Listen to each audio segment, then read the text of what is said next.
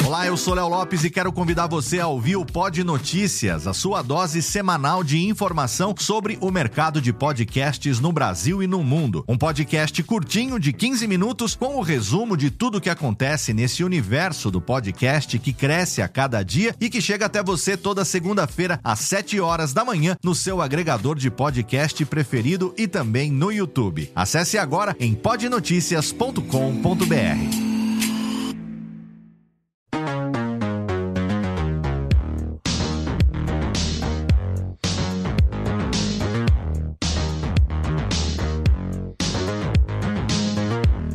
Olá, seja muito bem-vindo, seja muito bem-vinda ao canal do curso de podcast. Sim, você que nos acompanha ao vivo pelo canal do curso de podcast no YouTube, você que assina o feed do curso de podcast, você que ouve no seu agregador de podcast preferido.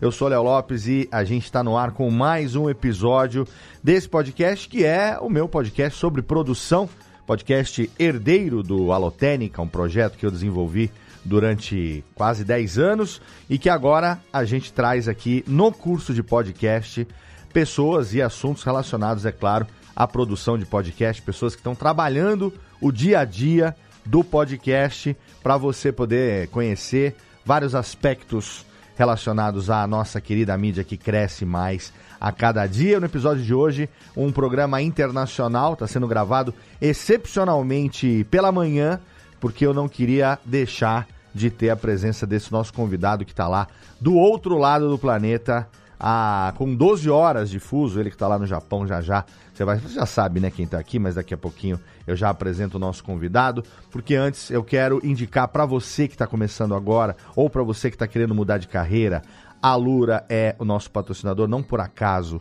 A Lura Cursos de Tecnologia tá com uma novidade agora, fazendo na semana da gravação desse episódio aqui uma imersão em inteligência artificial fantástica. E daqui a pouco a Lura, a Lura vai começar também uma escola, dentre todas as áreas de tecnologia que a Lura ensina, vai começar também a fazer cursos de inteligência artificial. Fantástico isso, algo que está presente no nosso dia a dia. Se você me acompanha, se você acompanha meu trabalho, você sabe que a gente tem também lá o Cast News, e o Cash News toda, todo dia praticamente está noticiando alguma coisa, ou várias notícias, na verdade, né? Relacionadas à inteligência artificial. Toda semana, via de regra, tem lá duas ou três notícias relacionadas à inteligência artificial também para o podcast. Então, a Lura está vindo aí como a maior escola de tecnologia do país, pioneiríssima, e, é claro, você que é nosso ouvinte ganha aqui 10% de desconto na matrícula através do nosso link dedicado alura.com.br barra promoção barra alotênica. Alotênica não, olha aí, eu tô cabeta. Acho que funciona ainda, viu? Se você for no Alotênica, acho que funciona ainda. Mas é alura.com.br barra promoção, barra curso de podcast. É o nosso link dedicado para você que quer ganhar 10% de desconto. Eu recomendo demais, porque tem muita gente, inclusive do meu círculo de, de, de amizade, o meu círculo íntimo, pessoas que estão mudando de carreira e começando essa mudança de carreira graças aos cursos da Alura. Então, a, garante aqui mais de 100 reais de desconto para você, não pode perder. E, é claro, a chance de você mudar de vida, a chance de você começar uma carreira nova, Alura Cursos de Tecnologia. Muito bem, o nosso programa de hoje é um programa especial, porque a gente vai falar sobre construir pontes com o podcast. Por que, que eu mantive esse título, Construindo Pontes com o Podcast? Quando a gente fala de construir pontes, a gente fala de fazer bons relacionamentos entre as pessoas, né?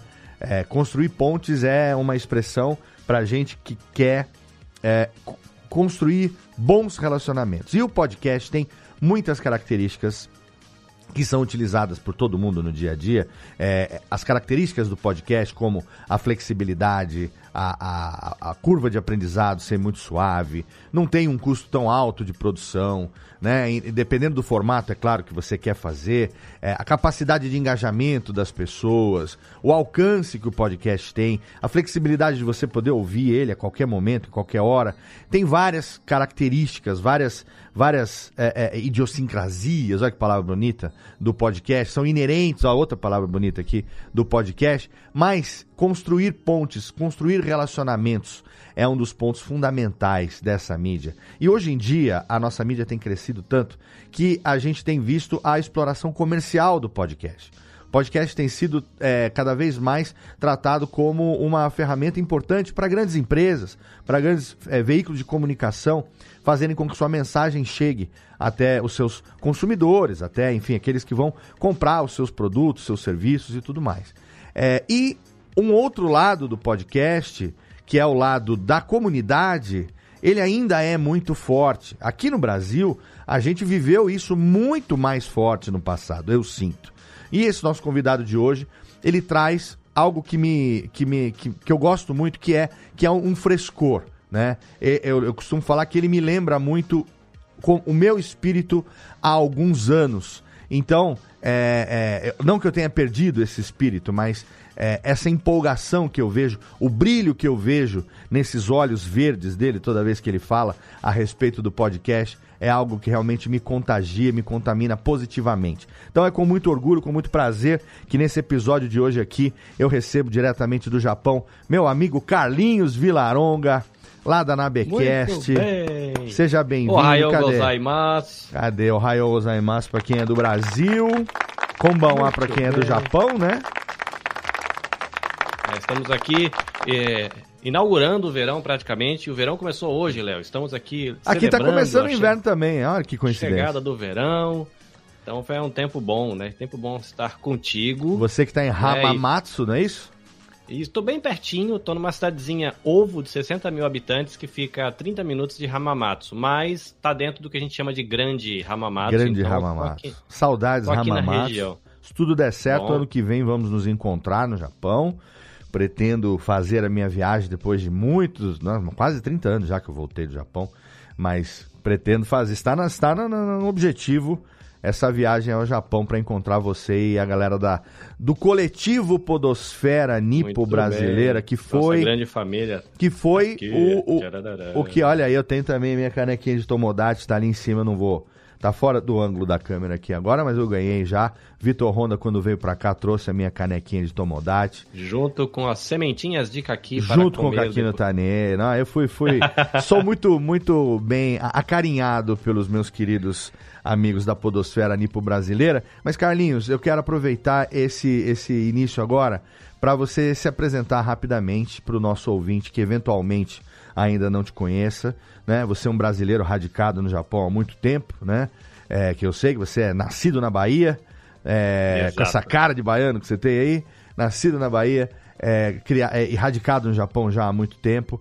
É, eu quero que você rapidamente conte um pouco de quem é você para o nosso ouvinte e como foi que o podcast foi parar na tua vida, né? Como foi que você, que você descobriu essa, essa, essa cachaça, né? Essa, essa doença, entre aspas, é, é, é, positiva chamada podcast, que hoje está aí na sua vida. Você não trabalha exclusivamente ainda com podcast, trabalha ainda né, na fábrica, no Japão e tal, mas você, como uma das lideranças, do, da- da- da- um, um dos, dos grandes incentivadores aí do coletivo Podosfera Nipo Brasileira, tem feito um trabalho muito legal. Inclusive, eu conheci pessoas que hoje fazem parte do meu ciclo de amizade, graças a, a você, a sua interlocução, graças a começar a, a acompanhar o seu trabalho também. Então, por favor, para começar, quem é Carlinhos Vilaronga na fila do Bentô? A fila do Bentô, Bentô, essa palavrinha tá famosa no Brasil. Vamos lá. É, como você falou, nasci em Salvador, na Bahia. É, o que pode ser uma decepção para muita gente. Não sou um bonito moreno praiano, sou um cara magricela e branquela, porque os meus avós, meus pais são é, descendentes de espanhóis. Mas aí eu cresci no interior de São Paulo, o que explica eu não ter sotaque nenhum. Uhum. né? Ainda gosto de farinha, gosto de rapadura, é muito bom, uma aguinha de coco também é muito boa, mas eu cresci no interior de São Paulo e lá eu tive meus interesses por tecnologia um pouquinho, é, também por música e por conta da minha vivência na comunidade de fé, eu acabei aprendendo a mexer com microfone, mexer com violão, é, plugar um cabo, ligar uma mesa de som, o que me aproximou depois da realidade do podcast com com a tal da curva de aprendizado bem tranquila, porque eu já sabia conectar microfone. Você cuidava do som da de som. igreja. Exatamente. Isso é muito É. legal. Para quem está assistindo ao vivo, nas minhas costas tem uma Yamaha DTX eletrônica, que foi um dos sonhos que eu realizei aqui no Japão. Uma bateria, né? bateria, uma bateria eletrônica aqui atrás. Muito bom. Aí, no Brasil, desconhecia podcast mesmo, porque eu saí do Brasil em 2003 e podcast não tinha nem nascido ainda. Mas no Japão eu conheci podcast mais ou menos no ano 2016 ou 17, quando eu estava fazendo o seminário. Certo. É, no caso da, da religião que eu professo. Uhum. E aí eu precisei fazer uma pesquisa, caí num blog que tinha um negócio lá que depois eu fui descobrir que era podcast. Né? Mas eu só ouvia. Peraí, seminário? Você foi seminarista também, que nem eu, não? Sim, sou. Sou formado em teologia, mas no caso da religião cristã Sim, mas. é, e de tradição evangélica. Pô, Mas sou- até sou- nisso a gente tem em comum, fomos os dois ex-seminaristas. Sim, dois. Eu tô nativa ainda, né? Sou voluntário lá na minha legal. comunidade de fé. Puta, que bacana. Mas foi esse ponto que me aproximou da parte do som. E Uhum. por causa de um trabalho que eu precisei fazer pro seminário, eu caí num podcast. certo. Que é um podcast que eu ouço até hoje, que chama BTcast. Ele é um dos mais influentes, eu acho que dentro da, da minha bolha, né? Dessa comunidade de fé cristã, é, para discutir teologia. Aí eu fiz o seminário, Hum. e quando eu fiz, como você falou, trabalho na fábrica, a rotina no Japão agora mudou bastante depois da crise da- da- do Banco Lima, do tsunami, Uhum. Covid e tal, mas Sim. antes a galera trabalhava 10, 12, 14 horas, era comum na, na rotina do brasileiro aqui. E eu decidi que eu ia estudar. Como eu falo muito, as pessoas perguntavam de religião pra mim, eu não queria ficar falando borracha. Aí eu peguei e fui estudar, e a minha comunidade velha falou: sabe, tu é doido, tu quer trabalhar, ser pai, ser marido e ainda estudar, vai que a gente te ajuda. Certo. E aí eu estudei quatro anos e tentei retribuir o que eu, esse apoio compartilhando conteúdo com eles. E aí Uhum. que nasce a minha brincadeira de pegar o, o meu telefone, entrar dentro do carro e gravar com fone de ouvido. Certo. E depois pedir pra vozinha do Google fazer uma locução Uhum. e colocar musiquinha e brincou. Dessa brincadeira nasceu é, a minha produção de podcast. A escuta foi para estudar Certo. e depois a produção nasce dessa tentativa de retribuir o carinho e o apoio, inclusive financeiro, que eu recebi da minha comunidade de fé para estudar. Perfeito. No começo, a sua é, influência, vamos dizer assim, você teve contato com esse podcast, né? O BTcast que você falou. Isso. É, Uhum. Você só ouvia podcast, esse tipo de conteúdo relacionado à teologia, ao seu trabalho? Ou você também começou a ouvir, descobriu outros podcasts, outras temáticas, viu que o negócio era, era maior, que era uma mídia que tinha, enfim, é, é, formatos diferentes, assuntos diferentes?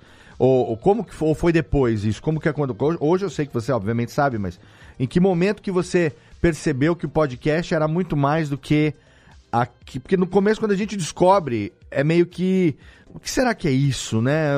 O, pessoal Uhum. tá falando aqui, batendo um papo, parece um pouco um, um programa de rádio, mas é meio diferente porque é sob demanda e não sei o quê.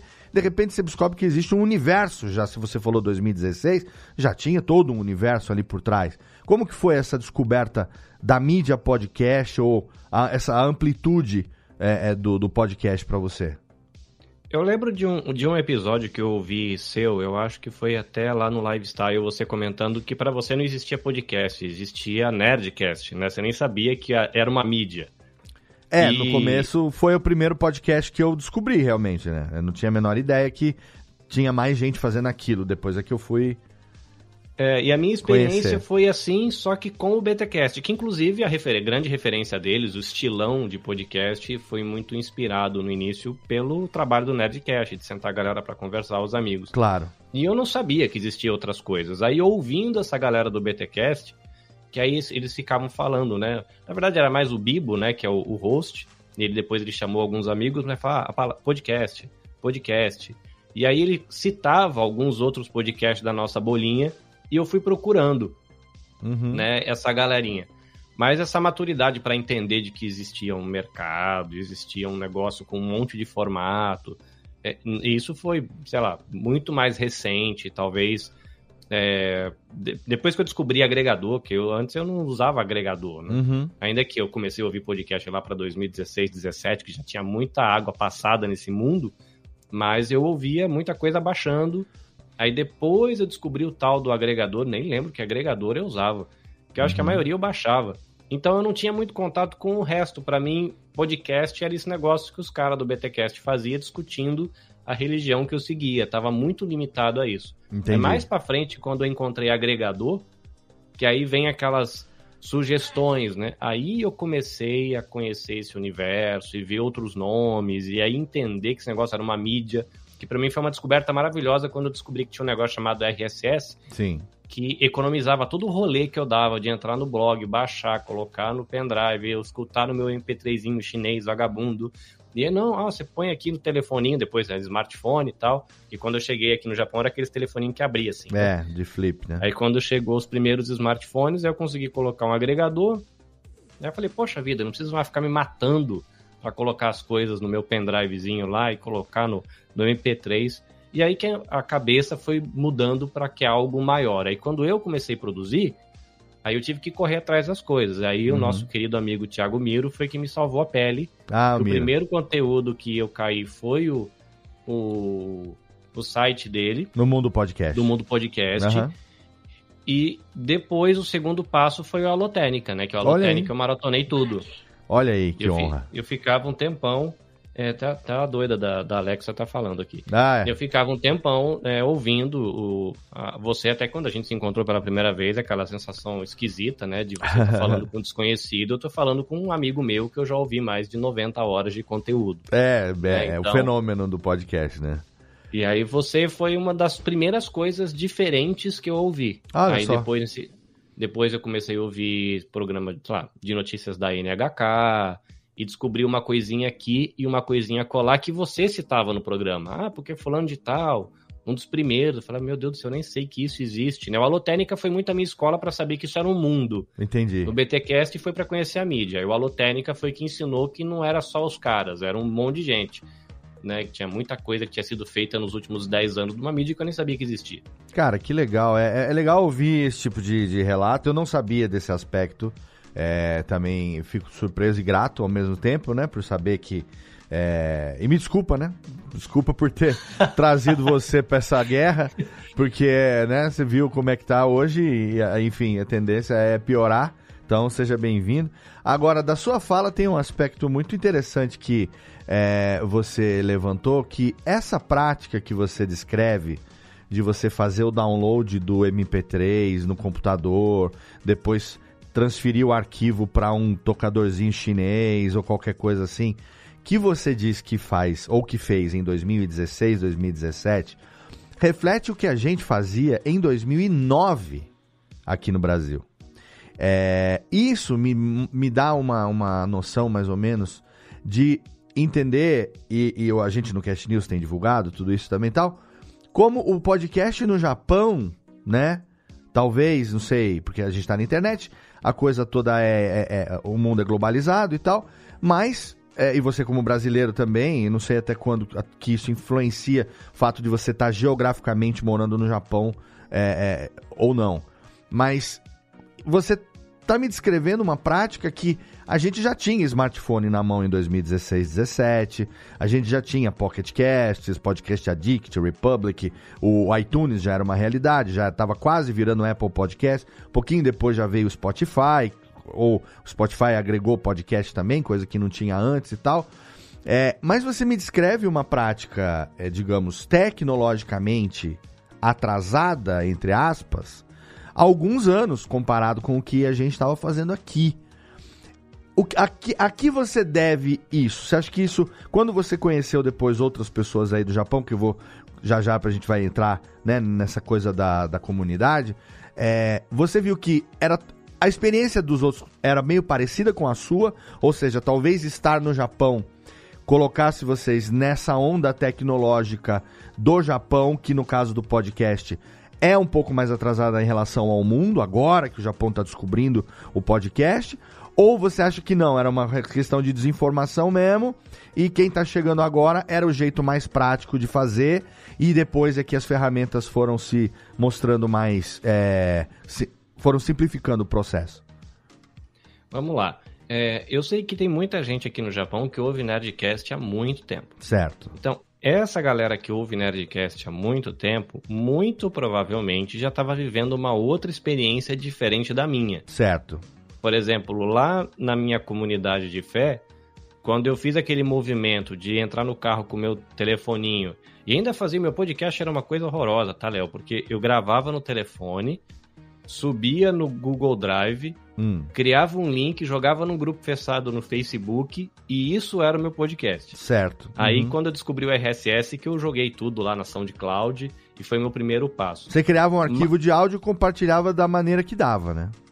É, não, é. E aí eu, quando eu parei de fazer download e comecei a usar o podcast Addict, uhum. eu falei, cara, por que que esses caras conseguem fazer o podcast deles chegar até mim e eu não consigo fazer o meu podcast chegar até essa meia dúzia que tá me ouvindo? Entendi. E aí que eu fui descobrir o que era o tal do RSS lá com o site do Miro, né? O Mundo Podcast me ajudou bastante a entender o que era isso. Mas, na minha bolha social, eu fui o cara que evangelizou a galera para ouvir podcast. Certo. Então, eu comecei a produzir meu programinha de rádio, vamos dizer assim, né, né o podcastzinho, né, que o pessoal falava, ah, o Carlinhos está fazendo rádio. E aí eu comecei a apresentar para a galera esses podcasts que eu ouvia como referência, uhum. né, que é o tal do BTcast, irmãos.com, tem um no Barquinho que são muito, seria tipo o Nerdcast da bolinha do, dos crentes. Irmãos.com assim. e no Barquinho, nossa, eu ouvi falar de muito tempo. Os caras estão. É, no... o Irmãos.com ele está listado lá no site do Mundo Podcast como podcast ativo vivo mais antigo do Brasil. Ele começou é. acho que uma ou duas semanas antes do Nerdcast. É um dos dinossauros que a tem, tá é... vivendo na, na, na, Espanha agora, o Paulo. Sim, legal. É, mas, é, apesar da tecnologia estar tá avançada, eu não conhecia ninguém que consumia essa mídia.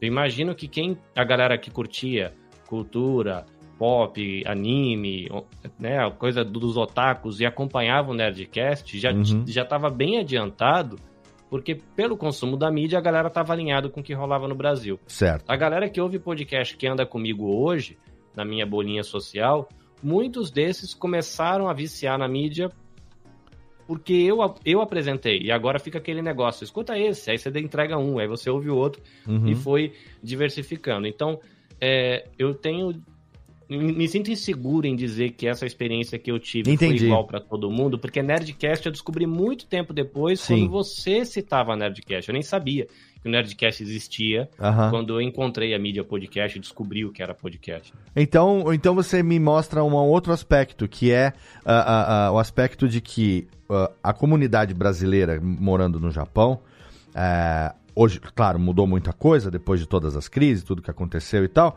mas via de regra existem núcleos, digamos, cidades, né, onde as pessoas basicamente moram, onde tem as fábricas, onde tem as empreiteiras e tal. É, mas não necessariamente existe uma comunicação entre os brasileiros no Japão. Né? A gente que está aqui no Brasil não tem essa noção. Eu que morei no Japão posso é, falar um pouquinho também, porque você tá, sei lá, em, em, em Shizuoka, não sabe dos brasileiros que moram em Haiti, sabe? Lá em Nagoya. A não ser que você conheça alguém e já se comunique com a pessoa, mas via de regra você não sabe. Né? Eventualmente, quando tem evento, é um evento de província, é um evento uhum. de, de Kenjinkai que acaba reunindo a galera, consulado mais próximo e tal. Você não fica sabendo do, do, dos iguais que estão espalhados país afora, por mais que o Japão seja pequeno, né? Então você é, não tem como saber se está todo mundo compartilhando da mesma experiência. E daí vem a pergunta: como que foi começar a conhecer essa galera que também começava a fazer podcast no Japão e uh, uh, como que nasceu o coletivo, né? Como que. Porque a nossa experiência hoje, uma coisa que eu quero trazer aqui para o nosso ouvinte, é um pouco de como que você tem feito esse trabalho muito bem. Uh, de construir pontes com o podcast, de fazer com que o podcast seja realmente algo que é, é, é efetivo, traz uh, positiv coisas positivas para a vida das pessoas através de todas as, as características que ele tem que facilitam a comunicação entre pessoas que estão distantes e a, a, a, mensagem chegar de uma maneira mais eficiente. E o coletivo Podosfera Nipo Brasileira é um exemplo disso, né? As pessoas estavam soltas e de repente, em algum momento, vocês começaram a se achar. E como que foi que isso aconteceu?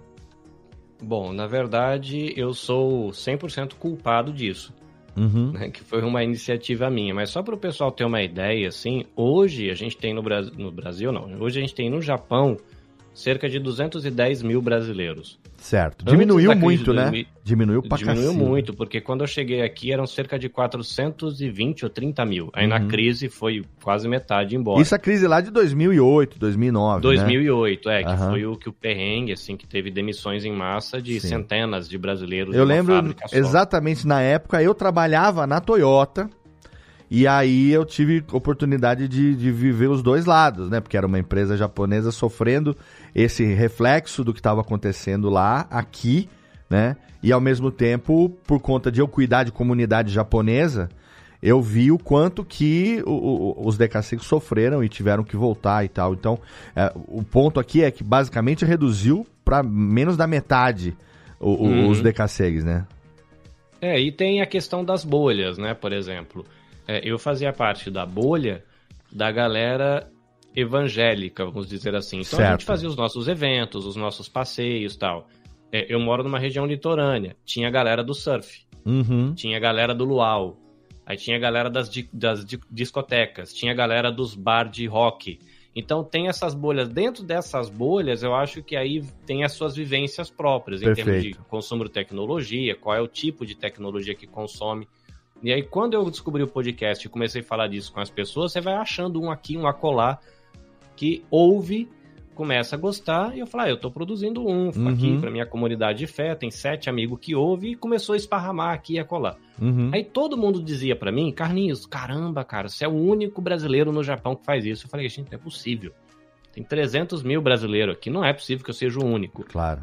Aí, o Spotify foi quem me ajudou. Ah. Porque eu vivi essa transição do Spotify levar podcast para dentro do Spotify. Abriu o catálogo, eu... né? Eles começaram a receber. Exatamente. Quando isso aconteceu, eu sentei o meu popozão aqui e comecei a procurar podcast Japão, Japão podcast no Japão. Aí apareceu no Japão, apareceu o o WasabiCast que tinha acabado de começar, apareceu o Press Start, Dropzilla, e eu fui achando, eu entrava em contato, ah, a gente mora aqui na Moca, pô, legal pra caramba, tô procurando quem faz no Japão, ah, eu ouvi falar que tem fulano. E aí eu saí caçando o povo, uhum. e no uhum. verão de 2020, em agosto, eu convidei esse povo louco todo para fazer uma live que durou quatro horas. Estamos falando, Ali então, gente... de agosto de 2020, já em plena pandemia, né? No miolinho. no, no, limiar ali, Não, talvez, não, já tá. Né? Começou em março, a gente já tava no, no fervo, né? Já tava. Assim, reunir presencialmente já não era uma realidade, né? Então tinha é, que ser assim, virtual e, mesmo. E né? ninguém tinha espaço, né? meu apartamento é um ovinho. Você nem tem como reunir. E aí, por exemplo, o Will lá do Press Start tá em Saitama, o, o Rene do Dropzilla. Tá em Tóquio, e, né? E o Tobassi, né, do, do, do uhum. mundo do é, então, ah, enfim, esqueci o nome do podcast dele, mas tá lá em Tóquio, aí tem galera que tá em arte, tá, tá tudo esparramado. Mas essa live é o que a gente marca como sendo o dia que o coletivo nasceu. Porque assim, não uhum. era nem o coletivo. Eu saí caçando o povo, achei, vamos fazer uma live junto. Nossa, tem mais gente que faz podcast, eles também não sabiam. Sim. E aí a gente se descobriu ali. E aí eu acabei virando esse cara que conectou todo mundo, né? O velho chato que fica enchendo o saco da galera. para fazer. E eu não parei, desde 2020 eu continuo fazendo esse rastreio e tô procurando e aumentando o catálogo lá no, no arroba podnipobr no Instagram, uhum. de todo mundo que eu acho, e a gente já tá indo, já começou é, os diálogos para terceira edição da, da Semana Podosfera Nível Brasileira, então o rolê foi, assim, meio sem muita pretensão, eu não imaginava que ia tomar a proporção que tomou, de receber você, receber Aline Hack, de receber Danilo Medeiros. De... Não imaginava que ia virar isso. A gente só fez uma live para que eu queria encontrar um bando de doido que fazia um negócio que eu gostava de fazer, que era falar no microfone, e aí começou a amizade. Hoje é tudo irmão, o nego fica mandando Sim. fita de videogame de um lugar pro outro e se encontra pra festa de aniversário de filho, tá nesse nível, assim, o rolê. Mas é tudo esparramado, né? Tem um aqui, tem um acolá. Tem... Isso, então, esse ponto que é o ponto que eu queria chegar é, que é o, o, o, tema principal do nosso papo de hoje, né? Porque o podcast, assim como qualquer outra coisa que a gente faça, ele pode ser só, digamos, um, um aglutinador de interesses, digamos, né? Então, sei lá, é, é o seu filho tá no clube de xadrez, a galera do xadrez, aí tem aquela galerinha do xadrez. Eu jogava badminton, a galerinha do badminton. Ah, eu, entendeu? Você tem aquela tur turminha. O podcast é a mesma coisa, né? Então, de repente, você tem uma, uma, uma um, um, grupo de pessoas que se identificam por um gosto em comum, né? Coisa mais normal do mundo, seja qualquer coisa. Falou, galera do surf, galera do rock, não importa. E de repente vem a galera do podcast. Agora, o podcast, ele é uma ferramenta de comunicação. Então a gente tem, diferente de um esporte, diferente de um, de um hobby, como sei lá, o xadrez, o quebra-cabeça, seja lá o que for, é, o, o podcast é algo que já automaticamente as pessoas têm uma predisposição para compartilhar as suas ideias, as suas histórias, as suas impressões, né? Então, não raro. E aí eu vi, por isso que eu falei um pouco disso, de me identifico muito olhando você hoje, no meu eu de alguns anos atrás, não porque eu eu fiquei velho e cansado e hoje não, porque é, esse frescor do, da paixão pela mídia, da vontade de querer fazer cada vez mais, da, da, da vontade de querer espalhar a palavra do podcast. Quanto mais pessoas fizerem, melhor para todo mundo. Você vê um programa novo nascendo, é sempre uma alegria. Você poder trazer alguém novo para o seu episódio, ou você poder participar também de um programa que está começando e tal. Então,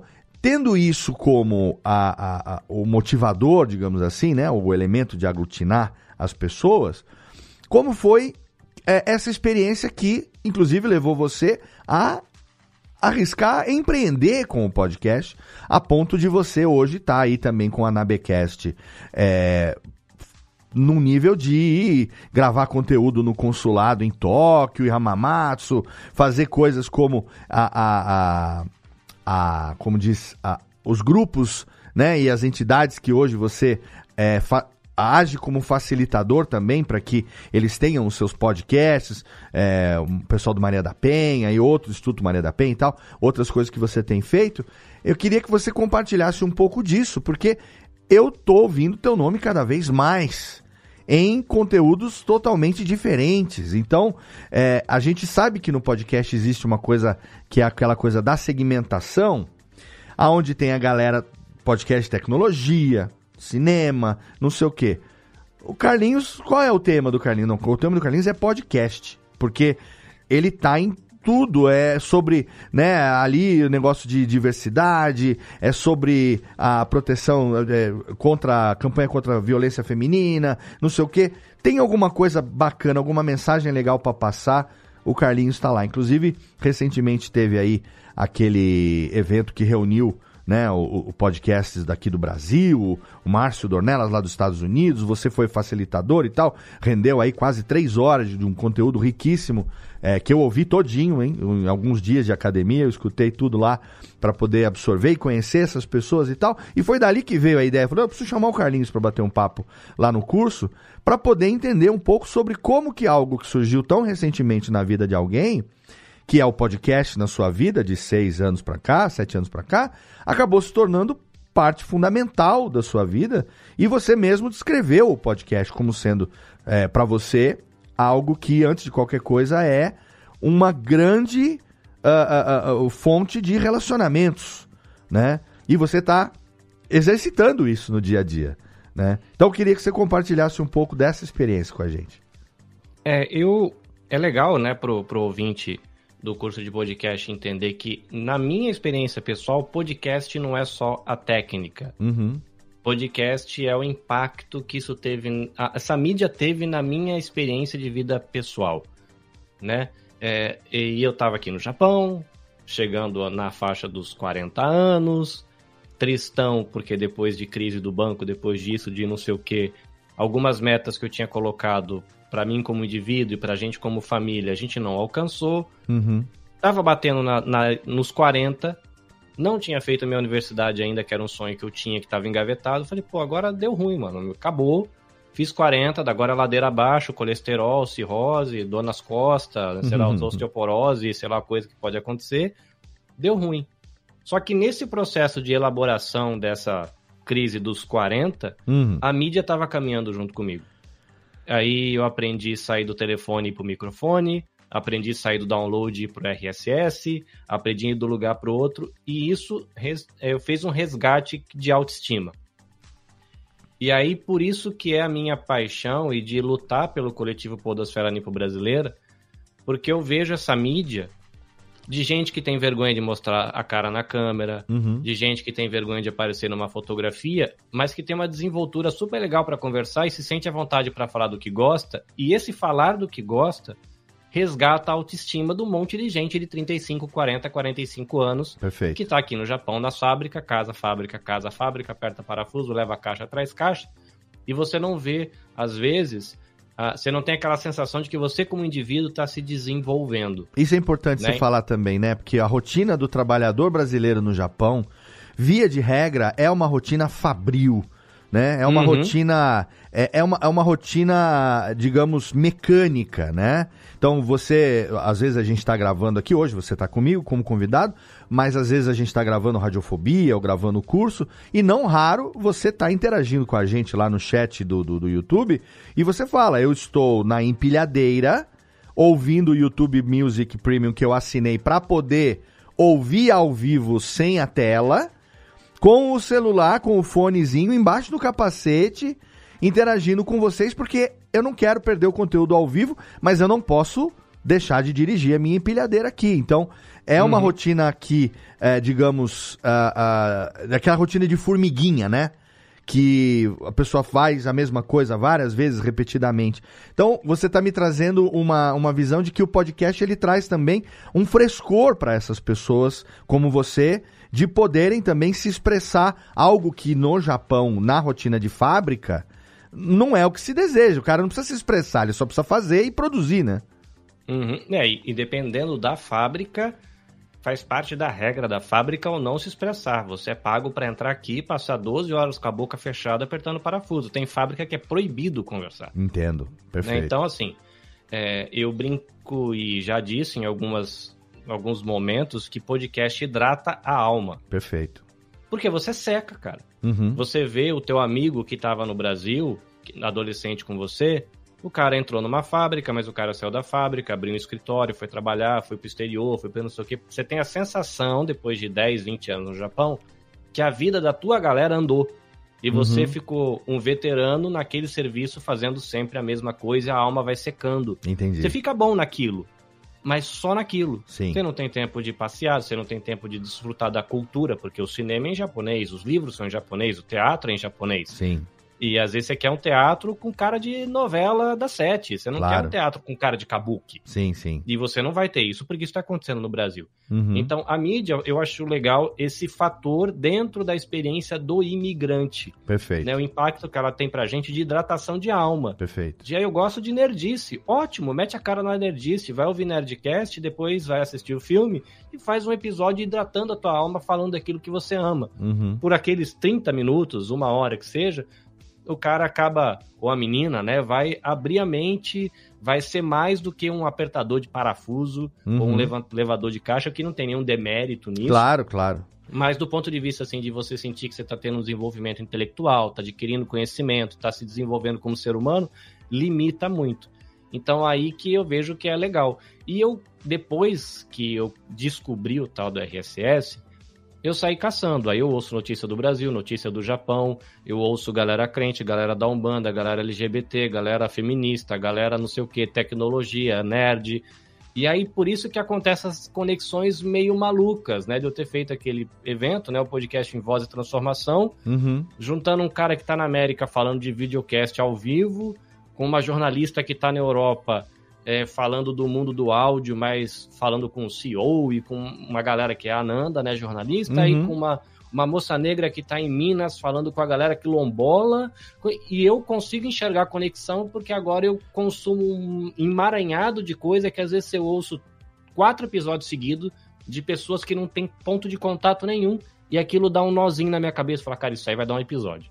E aí eu começo a conectar gente que eu acho que não se conectaria nunca se não fosse por esse maluco que tá ouvindo uns podcasts tudo misturado, andando pela terrinha do sol nascente. Daí que nasce essa minha conexão. E tem um outro detalhe, né?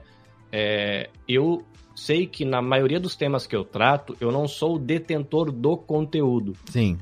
Mas muitas pessoas já disseram para mim de que eu não percebi, percebi só depois de várias pessoas terem falado a mesma coisa, Uhum. de que eu tenho a habilidade de conectar pessoas que não se conhecem. Sim. Então, você que é a um minha habilidade maior não seria o conteúdo que eu comunico, Uhum. mas o cara que agrega. Isso. E aí, por isso que eu pego gente legal. Eu falei, poxa, na hora que eu conheci, inclusive foi na sua voz que eu conheci Maristela Rosa.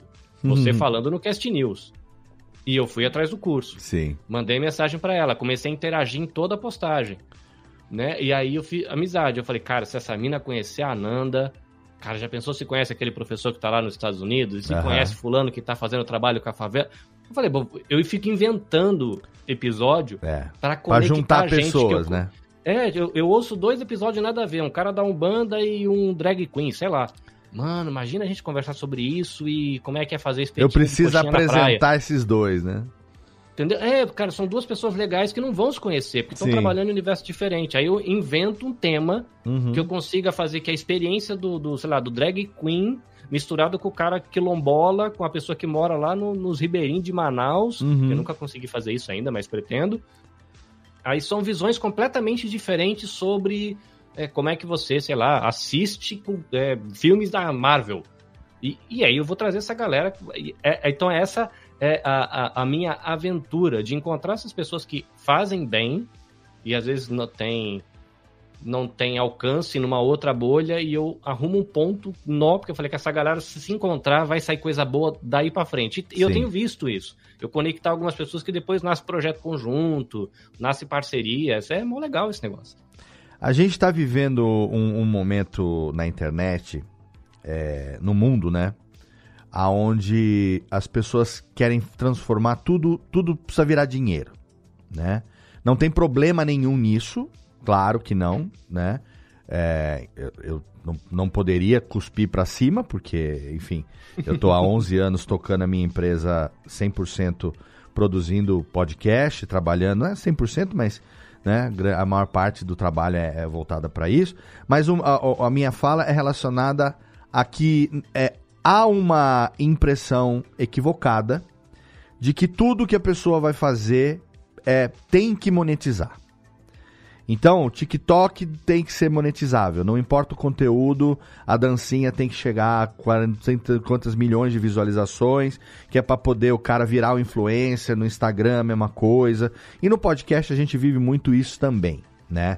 Tanto que a gente vê pessoas que começam a fazer o podcast com esse objetivo, não conseguem alcançar esse objetivo em questão de poucos meses e já largam mão. É, eu tenho um, Uhum. uma- um conhecido meu, um amigo, não é bem amigo, mas enfim, que produziu podcast, vira e mexe vinha pra mim, Léo, tô com uma ideia nova, podcast logo que eu quero fazer e tal, não sei o quê, vamos fazer, me ajuda? Claro, ajudo, pá, a gente vai, constrói o podcast.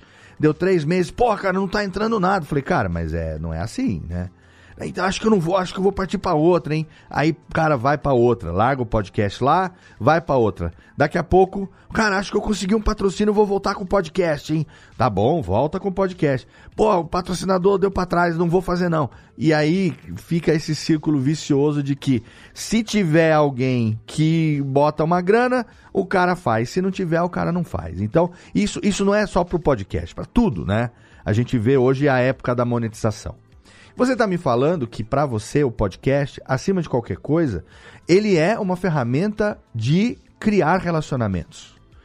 E que o que quer que possa vir de bom vem como consequência disso. Eu quero que você desenvolva um pouco esse pensamento. Porque Então, você lá. também criou uma empresa, né? Uhum. a Nabecast, é, que está produzindo bastante, tem um potencial de crescimento muito grande. É, eu visualizo você como uma pessoa que no futuro tem muito mais coisa para fazer sem demérito nenhum ao seu trabalho, sem querer Uhum. não estou diminuindo o que você faz, mas eu sei que um dia você quer sair da empilhadeira e tá na frente de uma câmera, de um microfone ou, enfim, é, é, gerenciando coisas e pessoas e unindo pessoas, muito provavelmente você tenha um futuro também com base na faculdade que você está fazendo, tudo que você vai fazer daqui para frente, porque os seus 40 foi só o começo de uma fase nova. Né? E não vem com essa de cirrose, não. Eu estou, eu estou aqui com tosse por conta de uma, um tempo frio aqui, que eu nem gripe eu peguei, mas tô com uma tosse. Não é cirrose, não. Mas a gente não vai, a gente não vai morrer tão cedo não, tem um caminho muito grande pela frente. Mas eu quero que você desenvolva um pouco disso, porque eu sei que você também tem um pensamento a respeito disso, né? E assim, uhum. é mais uma vez falando aqui, não há problema nenhum em monetizar, em transformar as coisas em grana, não há problema nenhum. Para mim, o problema é quando a pessoa só tem esse objetivo e ela não consegue é, ter tempo suficiente de desenvolver algo que construa uma base sólida, que por essa base vai construir uma audiência, uma audiência que vai fidelizar, e a fidelização da audiência vai te dar a continuidade, que é a continuidade que vai trazer a consistência para a grana vir em algum momento, né? Uhum. Então, queria ouvir os seus insights a respeito disso, com base no, no trabalho que você tem feito dos dois lados. Tá, eu vou, eu vou contar um pouquinho assim como nasce a Nabecast, aí vai talvez fazer mais sentido pro uhum. pessoal. É, eu comecei a fazer aquele podcast para os amigos, e depois um amigo também dessa, dessa realidade mais do Brasil pediu para me ajudar a fazer o podcast dele. E aí eu ajudei ele a fazer o dele. Certo. Não tinha quase nada de conhecimento, gravando com aquele MP3 recorder, uhum. e aí começou. Aí, é, fruto do seminário, vem a, a, a, filosofia de vida, vamos colocar assim. Que aí eu pego uma frase, que para mim é a frase que marca a alma do que eu tenho feito com o podcast, que é, é vida em abundância. Essa frasezinha, uhum. que é, não é essa uma vida miserável, que não precisa olhar muito para o mundo para ver que tem uma coisa errada. Uhum. Né? Nego morrendo de fome, é gente sendo explorada no trabalho, é a galera sai, sei lá, de um país da América Latina para tentar ganhar vida no Brasil, depois tem que a Polícia Federal resgatar a galera que tá trabalhando no trabalho escravo debaixo de uma fazenda, que é estúpido. Sim. Assim, não precisa de muito pra gente perceber que tem alguma coisa errada nesse mundo. Perfeito. Então, desgraça já tem muito. Já tem os programas de notícia das seis da manhã falando só desgraça. Então, eu me comprometi em levar vida, Vida pode ser desenvolvimento de carreira, pode ser saúde, bem-estar mental, esse tipo de coisa. Aí eu fiz uma entrevista sobre o Maio Laranja. Essa pessoa que eu entrevistei me indicou para o Instituto Maria da Penha e me chamaram para ser um colaborador para fazer o, o, rodar. Uhum. Só que eu tinha um podcast, eu não tinha uma iniciativa empresarial, eu não era empreendedor. Assim, empreendedor no sentido de estar fazendo alguma coisa, mas eu não, não eu não comecei isso para começar uma empresa. Eu comecei isso para compartilhar conhecimento com amigos que investiram em mim. Falei, vou retribuir o que vocês fizeram por mim. Uhum. E aí vou ter que dar um nome para esse negócio. Que nome que eu dou para esse negócio? E aí surge na Becast, eu não vou dizer a historinha toda, mas eu cheguei a gravar alguns DVDs como auxiliar de cameraman para bandas de garagem japonesa lá em Shibuya. Lá Caraca. onde o Trock Drift, que o cara dá aquele cavalo de pau, naquela uhum. esquina, a 100 metros dali, tem um DVD de uma banda japonesa que eu ajudei a filmar e eu fiz a capa junto com um amigo meu Caraca. que foi vendido aqui no Japão. Mas assim, foi a minha primeira experiência de tentar empreender com algo que era para ser uma empresa, veio a, a, a crise e destruiu tudo. Uhum. Mas, nesse show que eu fiz a capa do DVD, que foi um DVD que foi vendido, deu certo, venderam mil cópias aqui no Japão, a banda japonesa, sou amigo dos caras até hoje, é, eles comeram na B depois do show. Sim na B um sopão, né? Um caldo de galinha ali com um monte de, de verdura dentro. Seria tipo, pô, fizemos show, vamos queimar uma carninha aqui e tomar uma cerveja. Sim, Eles na B é um, cerveja, um cozidão, né? Que no Japão é um tem cozidão um... de legume com cogumelo e raspadinha de carne, né? Que é só uma coisinha de nada. Que no frio é delicioso. Maravilhoso. Era, a gente gravou, acho que era no final do ano. Mas o que, que ficou de sentimento para mim? Na B, é aquela comida que você faz de montão, para celebrar algo legal pra caramba que você fez com a galera. Confraternizar com o pessoal, né? Pra, pra compartilhar. a gente, exato. Aí eu falei, cara, uhum. isso pra mim é podcast. Perfeito. Então, se na B pra mim é isso, e isso para mim é podcast, o nome desse treco aqui é na B. Na B, perfeito. Né? perfeito. Veio também assim, o nome veio porque a minha esposa sonhou com esse nome, no, no sonho ela disse para mim fazer isso. Uhum. Porque o meu, o meu podcast era EBVN, hum. Escola Bíblica Vida Nova, que é o nome da comunidade de fé. Certo. E se você faz uma brincadeira, invertendo a letra, não sei o que, vira a palavra na B. Tá. Sim, um. Aí no sonho. Um acrônimo ali, um. Uhum. Exato. Aí você vira o EBVN ao contrário, tal, estiliza, vira na B. Falei, ficou como na Bcast, que era na Bcast assessoria em produção de podcast. Quando eu fui registrar em 2019, uhum. abrir a empresa como MEI, falaram, cara, põe um bagulho em inglês aí, porque senão não vai ficar bom. Eu, falei, eu olhei e falei, cara, como é que eu explico o que eu quero fazer da vida? Eu quero fazer videozinho, eu quero fazer site, eu quero fazer podcast Ah, podcasts e multimídia. Falei, poxa, mas tem um cara no Brasil lá que faz isso. Eu ouço o podcast dele. Olha, vou mudar um pouco, né? Vou colocar podcasts e, e comercial e multimédia. Cara, eu nunca vou conhecer o Léo. Ele nunca vai saber que eu existo. Eu tô do outro lado do mundo. Uh, nunca vai saber vai que eu copiei o nome da empresa dele. Copia, mas faz diferente, né? Exatamente. Não, sacanagem, aí, imagina. Aí eu registrei. Excelente, é, excelente. E comecei a produzir. Aí eu tinha que colocar aquele negócio lá de visão da empresa. Aí o que, que eu coloquei? Que a Nabecast tem uma missão que é uhum. conectar pessoas, desenvolver amizade, que precisa ser nutrido, né? Construir claro. parceria a partir das amizades que você desenvolveu depois da conexão. E quando esse caminho estiver pronto, o que eu quero ter de fruto lá na ponta é comunicar vida através de podcast. Perfeito. Isso pode ser saúde mental, melhora do relacionamento, é, uma, uma consciência ecológica melhor, desenvolvimento acadêmico, um é, uma consciência social melhor, enfim, é, é, é, esse o processo. Então, o meu empreendedorismo, é, ele tem esse lado que tem a ver com talvez a minha alma, com o do jeito que eu quero viver, tem a ver com a minha uhum. espiritualidade, tudo se conecta. Uhum. E o podcast ele é essa ferramenta para que eu consiga comunicar a vida na outra ponta. Perfeito. E o problema, aí eu vou trazer aqui uma fala do Caio Corraine aqui no curso de podcast, que a gente está tendo que montar esse avião com ele voando. Isso, é. Bicho, uhum. eu não comecei podcast para ser empreendedor, eu uhum. não comecei podcast para ter empresa, mas eu precisei ter uma empresa. Sim. Você acha que eu sou administrador? não sei nada. Uhum. Tá sendo um perrengue ser empreendedor, porque eu não sei precificar, não sei organizar o caixa, Fui fazer faculdade de marketing, estou aí, falta mais seis meses. Vou fazer as provas nesse final de semana. Aí. aí depois a entrega do TCC em dezembro, me formo aí em, como tecnólogo em marketing. Estou é, tendo que estudar um pouco de administração e eu, eu, vejo você conversando com os grandes players aí do Brasil sobre uhum. os seus perrengues, a precificação errada, coisa que deu errado com o contrato, calote, não sei o quê. E eu estou tendo que aprender a viver, sei lá, eu sou, eu sou, a radiofobia de 10 anos atrás, hum. né? O Léo começando, tentando aprender e caramba, vou ter que pensar em contratar alguém, preciso monetizar, quanto é que cobra, como é que é. faz. Mas aí é, tem essa questão assim de que eu me envolvo com muita coisa que tem impacto social. Uhum. É, tanto quando eu comecei o meu podcast, que é o Você Também Pode, era essa ideia. Carlinhos, só você faz podcast no Japão. Aí descobri que não era. Sim. Que não é tão difícil fazer. Então eu posso fazer e você também pode. Claro. Aí você falava é, sobre. No curso, no, no antigo Alotênica, você falava sobre como o programa Radiofobia era a tua vitrine. Falou, a galera isso. vê. Isso aqui, aqui não entra dinheiro. Você falou recentemente isso Sim. numa entrevista. Mas é a minha vitrine, a galera vê o que eu faço e vai me contratar para fazer o que eles querem. Eu falei, bom, então é um caminho. Você, você, também pode, vai virar minha vitrine. Uhum. Então eu vou compartilhar conhecimento aqui para as pessoas perceberem que eu sei o que eu estou fazendo para alguém contratar para fazer um freela de podcast. Sim. E aí nasceu e assim tá andando. Só que como eu tenho essa veia de conectar gente, é uma coisa meio natural, porque eu falo pelos cotovelos, né? Aqui o pessoal no Japão fala que as pessoas nascem. Tem gente que nasceu pela boca, que é a expressão Sim. que eles usam, uhum. né?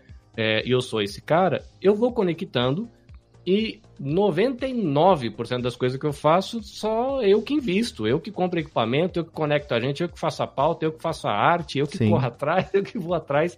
E não é pela grana. Lógico como eu falei que teve essa questão da autoestima resgatada, uhum. eu percebi que a mídia, ouvindo você falando lá no Alotênica, explicando pra gente é, o caminho que você viveu, e que, o que essa mídia permite, que eu percebi que tinha uma oportunidade de mercado ali. Sim. De uma profissão que eu não sabia que existia e que podia conectar a minha paixão por falar, o meu interesse por computador e a minha facilidade de conectar fio para tocar violão. Sim. E, e aí falei, bom, então eu tenho uma habilidade que eu posso desenvolver, claro. eu posso me profissionalizar e começar a prestar serviço disso. E aí, aí vem essa jornada, essas coisas se misturando. Esse cara que se encontrou do ponto de vista de deixar uma contribuição, um impacto positivo para o mundo.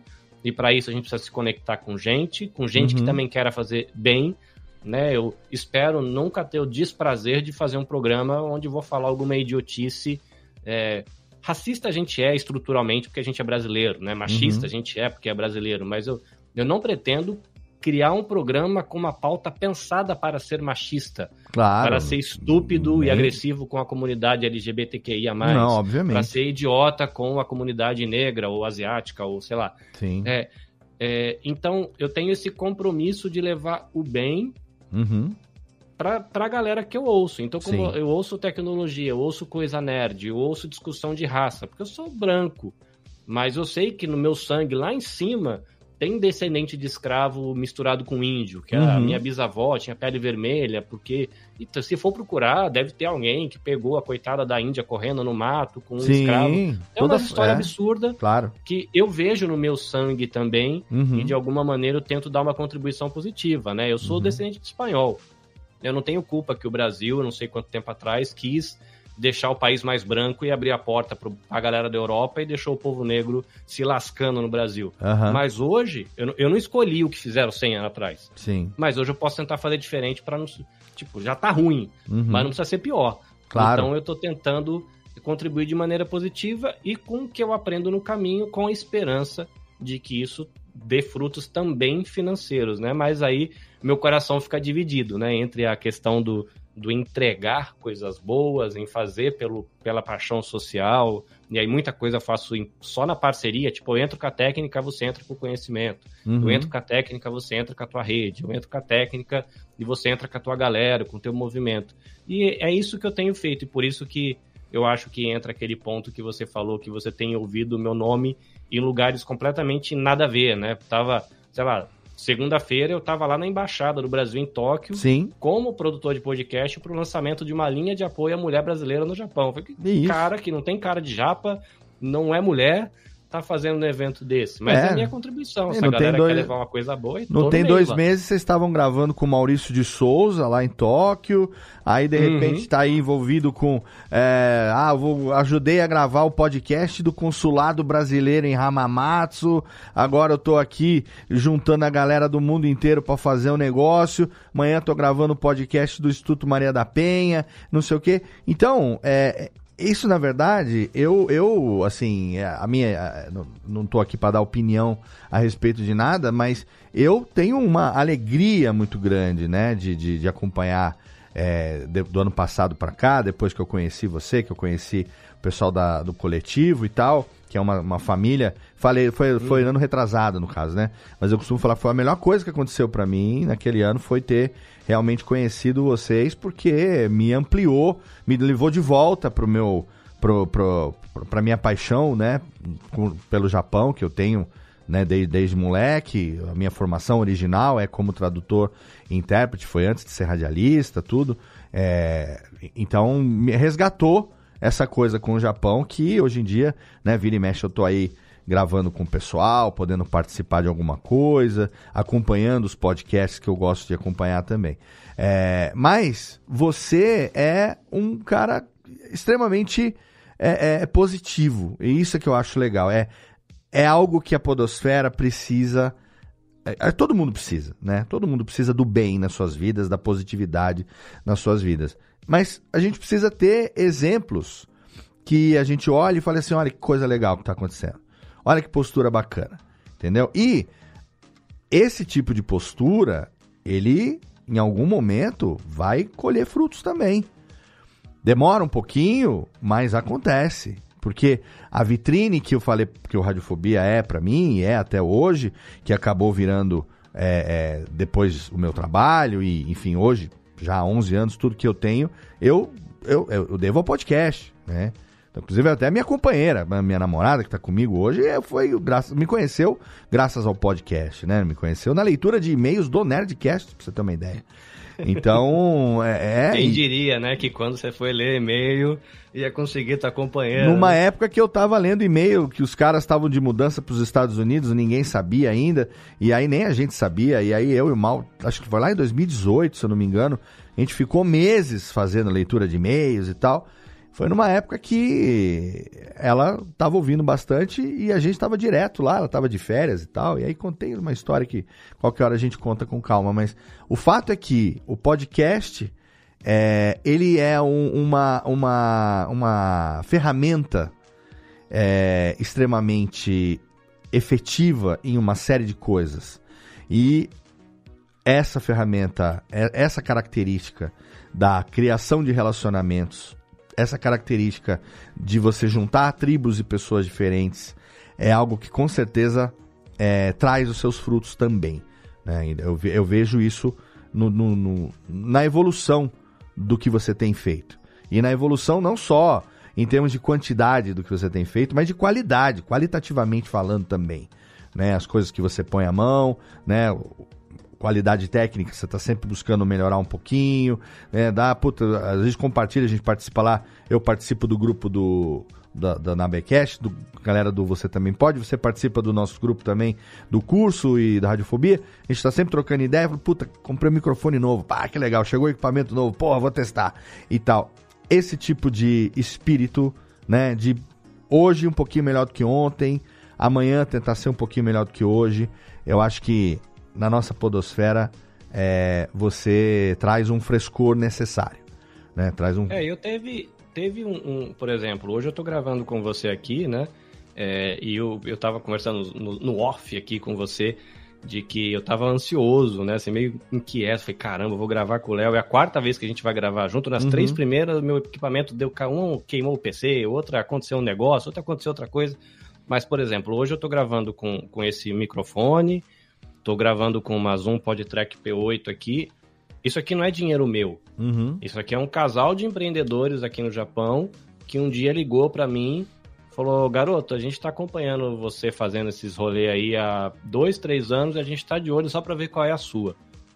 E a gente sentiu que você está levando esse trem a sério, a gente curte esse conteúdo que você faz relacionado a direitos humanos, que eu uhum. falo que a minha linha editorial é direitos humanos e educação. Perfeito. Né? Então estou sempre nesse, nesse universo. O que, que a gente pode fazer para você crescer? Olha você que quer um escritório, você quer construir um estúdio, você quer alugar uma sala. Aí eu fui honesto com esse casal de empreendedores, falei, gente, eu sei quanto custa uma sala, eu sei quanto custa um estúdio, uhum. e eu sei que hoje, ainda amarrado financeiramente à minha fábrica, vocês vão colocar dinheiro demais e a minha marca não vai conseguir levar para vocês o, o, a resposta que vocês merecem. Aí eu joguei limpo com eles, falei, olha, vocês Maravilha. querem fazer um, um investimento que vai me abrir asas para mim voar mais longe, mas que eu vou estar tá dormindo tranquilo de que eu não também fui sacana com vocês, uhum. é, me monta um, um, equipamento em áudio de mesa cast para seis pessoas. O que, que você quer? Aí eu sei que tenha a Rodecaster, o PodMic, que são a nata. Aí eu olhei os preços, eu falei, não, o Zoom é fabricado aqui no Japão, entrega a mesma qualidade. É eu vou ter aí. nove botãozinhos aqui para fazer o que o Léo faz ali com ele. Sempre você explica que você tem dois PC, mais o tablet que você dispara, botoneira, não sei o quê. Isso. Aí o Zoom já vem com nove botãozinhos. Aí eu comecei a fazer parecido com o que o Léo Lopes faz. Aí ele falou assim: me dá o seu endereço e o link da Amazon do que você quer mandaram aqui em casa. Seis microfones da Audio Técnica 2040, uma Zoom PodTrack. E já estou dialogando, vou ter uma live semana que vem. Em julho, eu vou estar tá lá no estádio Ecopa, que vai ter uma Olimpíada de, de crianças, vai ser mais de mil atletas mirins. Que maneiro. E esse sistema vai ser a primeira vez que ele vai para uma mesa oficialmente, para a gente montar um mesa cast, para entrevistar a galerinha lá, os atletas, os atletas convidados.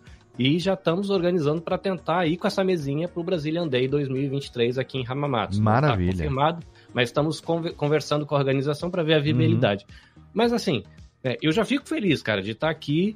É, de, de, o cara que me ensinou a fazer podcast, que o cara que me mostrou que eu podia empreender, o cara que me mostrou. Agora eu venho visitar o podcast dele para contar a minha jornada. Claro. Com o sistema que chegou por patrocínio. Tá vendo? Né? Que uma galera que pegou e pá, coloca o tó. E, e, e, eu sei que é muita grana para um casal de empreendedor colocar no projeto e falou: Sim. não, cara, a gente quer que você faz, vamos trabalhar junto, a gente quer ver você crescer.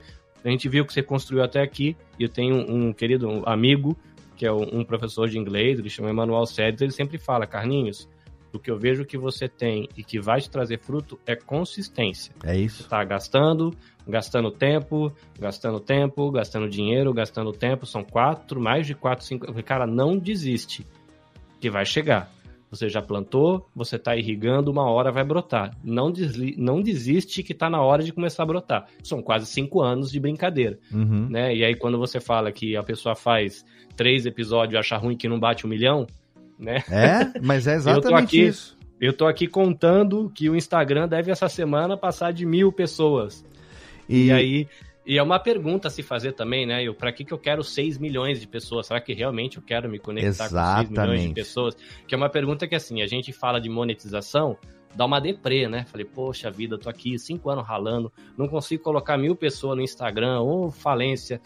E aí você fala, cara, e se tivesse um milhão? Eu falei, cara, para que, será que eu quero realmente falar com um milhão? Será que eu preciso falar? Como é uma pergunta que a gente às vezes tem que se fazer. Sim. Né? E eu fico me perguntando.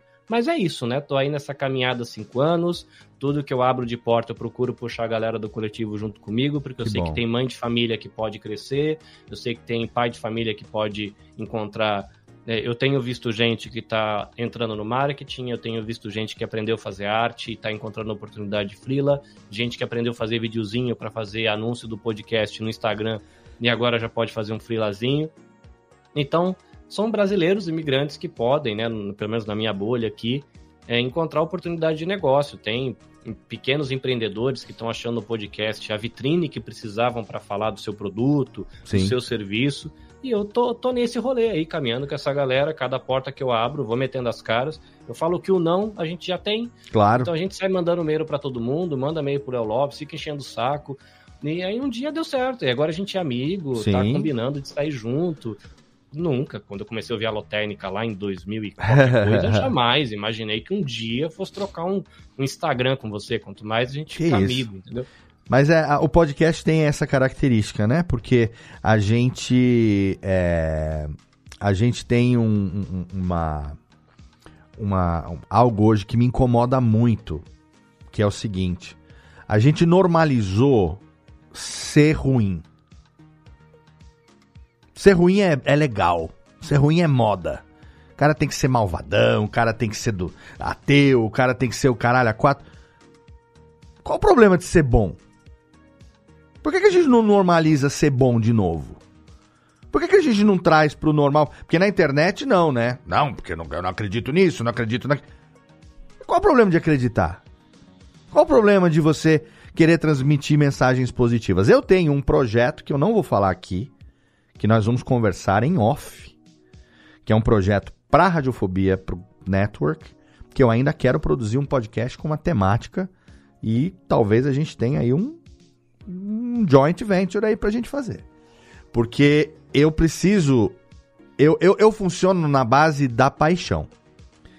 Podcast para mim é vida, é paixão, né? A, a, frase da radiofobia, somos apaixonados por podcast é, é algo que se um dia eu perder a paixão, se eu perder o tesão, eu paro. Paro, parei. Eu tô aqui, não recuperei ainda minha, minha voz, tô tossindo ainda pra caramba, com o peito carregadíssimo e tal. Falei, cara, eu já adiei essa gravação com o Carlinhos um dia. Não costumo gravar de manhã, mas eu não quero perder essa. Então eu vou gravar. A paixão é que me move. Aqui, quem tá vendo pelo YouTube deve ter percebido que várias vezes eu abaixei o microfone tossi aqui, pulmão afora, não saiu porque eu tô tendo cuidado de abaixar meu volume e tal. Quem tá ouvindo no podcast, se eu não tivesse falando isso, além da minha voz estar um pouquinho mais grave, não teria nem percebido. Mas eu tô uhum. tossindo os cachorros aqui. A paixão é que me faz estar aqui agora. É a vontade de querer trazer essa sua experiência, a vontade de querer trazer essa sua mensagem para o nosso ouvinte, para o nosso uh, uh, pro ouvinte que acompanha o nosso trabalho. Né? Eu sei que tem pessoas aqui que vão ouvir isso, o grosso da nossa audiência vai ouvir depois no feed, uhum. que é onde realmente a gente tem ali o, o, a nossa fidelização maior, mas tem algumas pessoas que acompanharam esse papo ao vivo aqui, como o Arthur Cobelos, a Jennifer Mendonça, o Vitor Estácio, a Joyce Nakamura, né? Quero mandar um beijo aqui para todos que acompanharam essa gravação aqui ao vivo. É... E, Carlinhos, eu quero dizer o seguinte: você é um cara que, eu vou repetir o que eu falei um pouquinho antes, está trazendo um frescor para nossa para o nosso ofício de produtor de podcast. Porque nem tudo precisa ser duro, difícil, é, seco, é, grosso, ruim. horrível. Porque normalizou-se isso hoje na internet. Né? Uhum. Então, não. Eu acho que a gente tem que voltar a normalizar o que você faz. Reunir pessoas com o objetivo de criar elos, de como tema desse programa, construir pontes. O que, que eu posso fazer? Eu, eu tenho isso também, né? Puta, eu- eh, se essa pessoa conhecesse essa pessoa aqui, puta, ia dar um negócio, um caldo bacana. Quem sabe eu não sirvo aí como. Tem gente que tem essa característica mesmo de interlocutor, né? De, de pegar um aqui, aqui unir, né? A pessoa que faz esse papel de amálgama, né? De, de, de, de, de, de, de- de solda, de juntar as pessoas, né? O Estácio tá falando aqui, ó, que o Carlinhos é o botão do Humanizer do Pro Tools.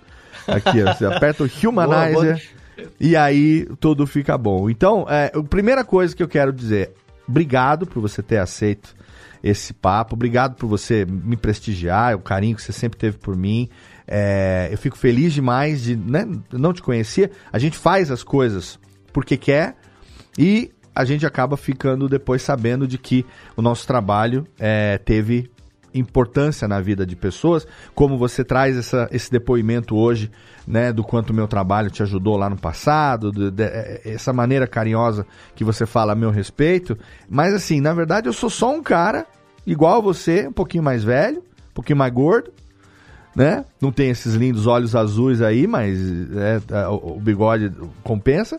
Não, o seu bigode é, é de, da presença. É, É, uma coisa horrorosa. eu tô meio mindingo esses dias, eu preciso dar uma garibada aqui. Mas nós somos iguais. Pais de família, profissionais, apaixonados por comunicação em algum nível, é, que querem ter uma experiência positiva e querem ter o seu quinhão no planeta. Não tem problema nenhum nisso. Né? Da gente ter o nosso, nosso, no- a nossa vida, prover para nossa família, ajudar as pessoas que estão à nossa volta é, e, e quem sabe no futuro ter aí uma velhice tranquila, enfim, é o que a gente quer, né? É, e o podcast tem sido para nós dois uma ferramenta. Para mim é um pouco mais tempo, para você agora há menos tempo, mas com muita eficiência, não por acaso você foi a minha escolha para a gente trazer esse tema aqui hoje. Até agora no curso a gente tem falado muito sobre a parte técnica, a parte profissional, e eu, eu, eu sinto muito falta de trazer é, esse lado. Claro, quando a gente traz experiência de alguém, a gente traz o lado humano, né, por trás. É, a gente traz o coração, né? É, então, esse coração né, que bate aí, coração podcaster que bate aí no Carlinhos, é, é um coração que hoje o nosso ouvinte pode conhecer um pouco melhor. E, cara, conte comigo pro que você quiser. Eu tenho realmente a ideia desse projeto que nós vamos conversar, vamos trabalhar isso, não é uma coisa para ontem, não. Mas eu quero combater um pouco essa ideia de que, é, sabe, essa normalização do, do bad boy, do bad guy, do cara. Não, vamos normalizar de novo o cara bom, o cara do bem, o cara que incentiva. Não tem problema nenhum nisso. Ah, é piegas, foda-se, sou mesmo e é isso aí, entendeu? Então, temos que normalizar de novo o bem na vida das pessoas. É, a gente vive hoje um mundo onde, para você poder viralizar, para você poder bombar, você tem que sacanear alguém. Você tem que tratar alguém mal. Você tem que ser racista, tem que ser misógino, tem que ser homofóbico, porque senão não vai bombar. Tem que ter, sabe, essas falas, tipo os monarques da vida. Uhum. Cara, não, a gente tem que ser o anti-monarca, a gente tem que ser o anti-escroto. A gente tem que fazer o contrário. Porque aí é que aí o futuro tá nesse ponto, eu acho. E você tá fazendo isso é, ainda que no seu canto, do seu jeito, no seu ritmo. Você falou do seu professor que falou de consistência, né? Falou de consistência e tal. A consistência, eu acrescento o amor, cara, paixão. Isso é o que move. É, tecnicamente você se aprimora, você aprende, melhora. Você tem as pessoas que estão vendo aí o teu trabalho, dando esse apoio para você. O teu crescimento é visível em termos técnicos. A, a evolução, né, no aspecto comunicação também, né? E ainda quero gravar um podcast com você em japonês, que nem você gravou lá com a, com a Biju e com a e Com a Biju e o Meco do e com a no Meco, o Meco Mikan, ah, eu, eu tava ouvindo aquele programa, eu falei, puta, eu queria estar nesse papo pra falar em Nihongo e tal. É, Agora, Aquele ali demorou. Tem, tem 15 minutinhos, demorou bastante, porque as meninas manjam pra caramba de japonês. Eu sou mais enroscado. Eu ainda né? quero gravar em japonês com vocês. O, o, Juca me mandou uma mensagem essa madrugada aqui, é, querendo gravar lá um, um, podcast em conjunto lá pra gente falar de karaokê. Falei, claro que eu topo, pô. É só me chamar que tamo lá. Então, a Podosfera Nipo Brasileira é uma segunda família querida que você me apresentou e eu fico muito feliz por isso. Carlinhos, antes da gente encerrar aqui, eu quero deixar o espaço para você, como sempre, para você poder divulgar o que você quiser, link, qualquer coisa que você queira, projeto novo, a casa é sua. Meu amigo, por favor, faça uso do, do que, do, do, que a gente puder aqui, esse momento de encerramento, antes de eu, de eu fazer o arremate. Quero que você passe aí tudo que você quiser pro ouvinte do Alotênica, do Alotênica, do, vai ser sempre, né? Pro nosso ouvinte aqui do curso de podcast poder, se não te acompanha ainda, poder te acompanhar, poder te seguir e poder te ouvir, né? Porque é muito bom te ouvir. Bora, então, é, primeiro, obrigado, Léo, pelo carinho, acolhimento. Toda vez que eu ouço um programa seu, né, eu fico imaginando assim, cara, com, com, qual vai ser a sensação do dia que eu encontrar esse cara no aeroporto? Que vai ser um troço muito maluco, né? Aquela coisa meio Inception. E eu fico imaginando também como vai ser nós dois veinho com 80 anos fazendo podcast. Vai ser muito Vai ser divertido. bom. Opa, vai ser bom demais. é o tio do rádio fazendo podcast. É, vou deixar aqui alguns abraços. Primeiro para toda a galera do, do coletivo. tem muita gente que anda de perto. Eu não vou falar os nomes todos para não ficar triste, mas um abraço aí para Joyce Nakamura, que é do podcast Cotidianices é uma aluninha fiel que está ali sempre melhorando, faz com o smartphone, edita no smartphone, publica no smartphone, uma educadora. Está fazendo um trabalho muito legal com a comunidade que ela está criando no Cotidianices. É, a Jenny é a editora da Nanda, lá da Era do Áudio. Sim. É uma das gurias que são referência para mim é, na qualidade de edição. Eu amo ouvir as entrevistas que ela dá lá pra Nanda, porque é, muito, sabe muito essa guria, manja muito. O Vitor Estácio, que deixou o alô dele aí, é, ele é familiar o nome dele, de tanto que ele participa e interage nas lives, você sempre cita ele. Né, é engraçado a familiaridade com ele. Mas o Vitor é integrante do Radiofobia já há alguns meses, né? Ele é lá de Belém do Pará, é um amigo querido. Inclusive, estamos em outubro, tô indo lá para Belém para passar uma semana com ele lá no, no. Vamos pro Círio de Nazaré, eu e Nath. E aí eu vou matar saudade de Belém. Morei muito tempo, né, em Belém. E ah, morei cinco anos em Belém. Meu filho mais velho nasceu em Belém do Pará, em 2001, né? E aí faz muitos anos que eu não volto, aí esse ano nós Belém vamos... do Pará, você vai lá comer maniçoba, né? Nossa, que, que deixa... a maniçoba do pai do Estácio, que já prometeu que eu tô seco de comer maniçoba, que faz mais de 15 anos que eu não como a maniçoba. Tô... Nossa, vou, vou ficar sem comer uma semana para chegar lá e passar mal de comer maniçoba. Vamos lá, galerinha. É, o meu convite primeiro é para você conhecer o trabalho do coletivo Podosfera Nipo Brasileira, arroba podnipobr no Instagram, é o único perfil que a gente tem na, nas internets da vida, e a gente colocou no ar um podcast chamado hashtag podnipobr, que é onde a gente coloca o conteúdo que a gente grava nos workshops, e na semana Podosfera Nipo Brasileira, que já tiveram duas edições, a gente está planejando a terceira para acontecer em dezembro. O meu conteúdo pessoal é nabecastjp, nabecastjp. Aí você vai achar Facebook, TikTok, Instagram, é, YouTube e de lá. Um aviso para você. É, eu tenho alguns conteúdos e me envolvo com várias coisas. Então, uma hora você vai ver a minha participação no PAMITE, que é o podcast do Instituto Maria da Penha é, e aí direitos humanos e a questão de gênero. Outra hora você vai ver eu falando sobre produção de podcast no Você Também Pode. Num outro momento, como hoje, eu publiquei um episódio do Ouvidos Viajantes, que é um uhum. pequeno passo tentando me comunicar com a comunidade cega de fala portuguesa, tentando mostrar o Brasil através da audiodescrição. Tenho feito alguns bons amigos que são pessoas com deficiência visual e baixa visão. É, tem sido bem legal.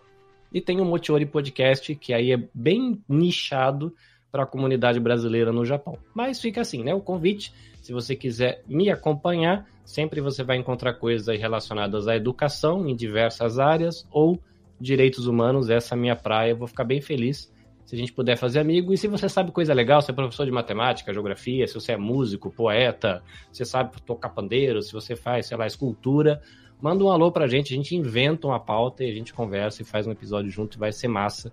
A gente deixar o mundo melhor, que coisa ruim já tem demais, não precisa não, né, Léo? Com certeza, com certeza. Carlinhos Vilarão, cadê? A técnica tá aí hoje? Não, tá Palminhas. Olha aí, Rubens e Jorge não estão de folga, acordaram cedo junto comigo. Vem aqui mandar as palminhas para meu amigo Carlinhos Vilaronga. Obrigado, querido, pelo seu, pelo seu tempo, né? É, obrigado por ter cedido aí. Sei que tá à noite aí no Japão, agora você precisa descansar, que amanhã cedo o trabalho continua. Mas eu fico feliz que tenha dado certo esse papo. Estendo foi o, ótimo, meu, o meu abraço e o meu agradecimento a todos os queridos amigos do coletivo. Fica aqui o meu beijo para a galera do Japão. Você sabe que você estamos junto, né? A gente mantém contato aí, estamos no dia a dia lá no grupo. Inclusive você aí, querido ouvinte, se você quiser ter contato comigo, com o Carlinhos, com a galera do coletivo e tal, a maioria dessa galera você vai encontrar nos nossos dois grupos lá do Telegram. Tem dois grupos gratuitos para você participar, não precisa pagar nada t.me barra Radiofobia Network, é o grupo dos integrantes aqui, dos amigos da Podosfera e tal, que estão lá trocando ideia no dia a dia. Nossa, nosso grupinho, nosso, a turminha do fundão ali que fica lá mandando meme e tudo mais. E tem o grupo do curso de podcast. Esse grupo é excelente para quem quer produzir, tirar dúvida no dia a dia, porque é um grupo que tem, olha, pessoas ali do garbo de é, cafeína, Drica Sanches está ali, Gabriel Tuller tá ali, Senhorá, Thiago Miro, o próprio Estácio, Carlinhos tá ali também, a galera que trabalha com podcast no dia a dia, Domênica, o podcast é delas, Ananda julho, né? Garcia, né? puta, só a galera que produz podcast no dia a dia ali mesmo, trabalhando com isso, e é um grupo que você participa de graça, tem contato com esse pessoal, tira a dúvida ali, microfone, fone. Cara, alguma dúvida técnica que você tenha, mesmo link também você pode mandar, jabá, é, é liberado ali, respeitando as poucas regras que a gente tem ali, respeitando o amiguinho, do resto pode fazer de tudo, porque é um grupo colaborativo mesmo. Então, t.me barra o curso de podcast. Não esquece do O, senão você vai cair num, num grupo que não é o meu t.me barra o curso de podcast. Lá você vai ter contato com, com o Carlinhos também e convida o Carlinhos para gravar com o Carlinhos, ele é top, hein? Ele traz essa. É só esse, arroz de festa, né? É, Chamou, traz esse, esse, frescor gostoso. Obrigado, meu amigo. Um beijo para você. É nóis, garotão. Até a nossa junto. próxima participação juntos. Estamos juntos. E obrigado a você, querido ouvinte, você que nos acompanhou ao vivo aqui pelo YouTube, você que acompanha o canal, youtube.com/barra curso de podcast. Nesse nosso episódio, a gente gravou excepcionalmente pela manhã para poder aproveitar o tempo do Carlinhos lá no Japão. É, e você que fez o download no seu agregador de podcast preferido, você sabe que o curso de podcast é um podcast mensal, né? Compartilhando com você esse conhecimento a partir do, desse novo formato agora, trazendo pessoas para compartilharem com você as experiências relacionadas à produção de podcast, como esse conteúdo riquíssimo que o Carlinhos trouxe para a gente hoje. Antes de encerrar, mais uma vez eu quero indicar para você que quer mudar de carreira, para você se matricular na Alura, curso de tecnologia, se prepara que logo logo vem a escola de inteligência artificial. Você não perde por esperar. Se matricula logo, já garante o desconto. Quando a escola de IA começar, você já vai ter os cursos ali. Não, tem muita coisa legal. Estou acompanhando essa semana a, a, a, imersão em IA que está tendo. Estou recebendo todo dia de manhã as aulas. Tô... E olha, não é só para quem é dev, não, tá? Não é só para quem trabalha com programação, não. Os caras estão ensinando sobre a, os usos e as, e as aplicações possíveis de inteligência artificial para todo mundo. Então, se você quiser, se você não se matricula ainda, mais de 1.300 cursos que tem lá para fazer, ainda mais agora também com o IA que vai ter, tá aqui, ó, alura.com.br barra promoção, barra curso de podcast, garante lá o seu descontinho para você poder, quem sabe, mudar de carreira e trabalhar também com tecnologia. Então, obrigado pelo seu download, obrigado pela sua audiência Cadê técnica aqui, a trilhazinha? Obrigado a você. Eu quero indicar também que você entre lá no nosso site, radiofobia.com.br barra podcast. Lá você fica sabendo de todos os nossos programas. Você pode assinar a gente no agregador da sua preferência e acompanhar a gente onde você quiser. Manda um e-mail, interage com a gente nas redes sociais. Obrigado pelo seu download, obrigado pela sua audiência. Grande abraço, estamos de volta, estaremos de volta em julho com mais um episódio do curso de podcast. Valeu, um abraço.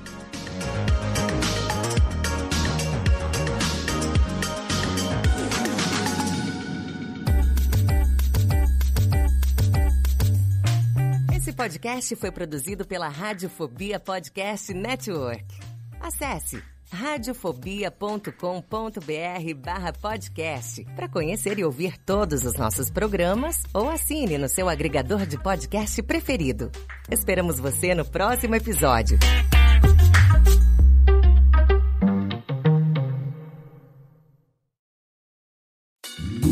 Oi, eu sou o Antônio Viviani e quero convidar você a ouvir o nosso podcast Voz Off. Desde julho de 2017, eu e meu amigo Nicola Lauleta temos o prazer de conversar com as grandes vozes do rádio, da TV e da publicidade do Brasil e trazer suas histórias até você. Se você, como nós, é apaixonado por locução, acesse vozoff.com.br e acompanhe nossos episódios aqui na Radiofobia Podcast Network.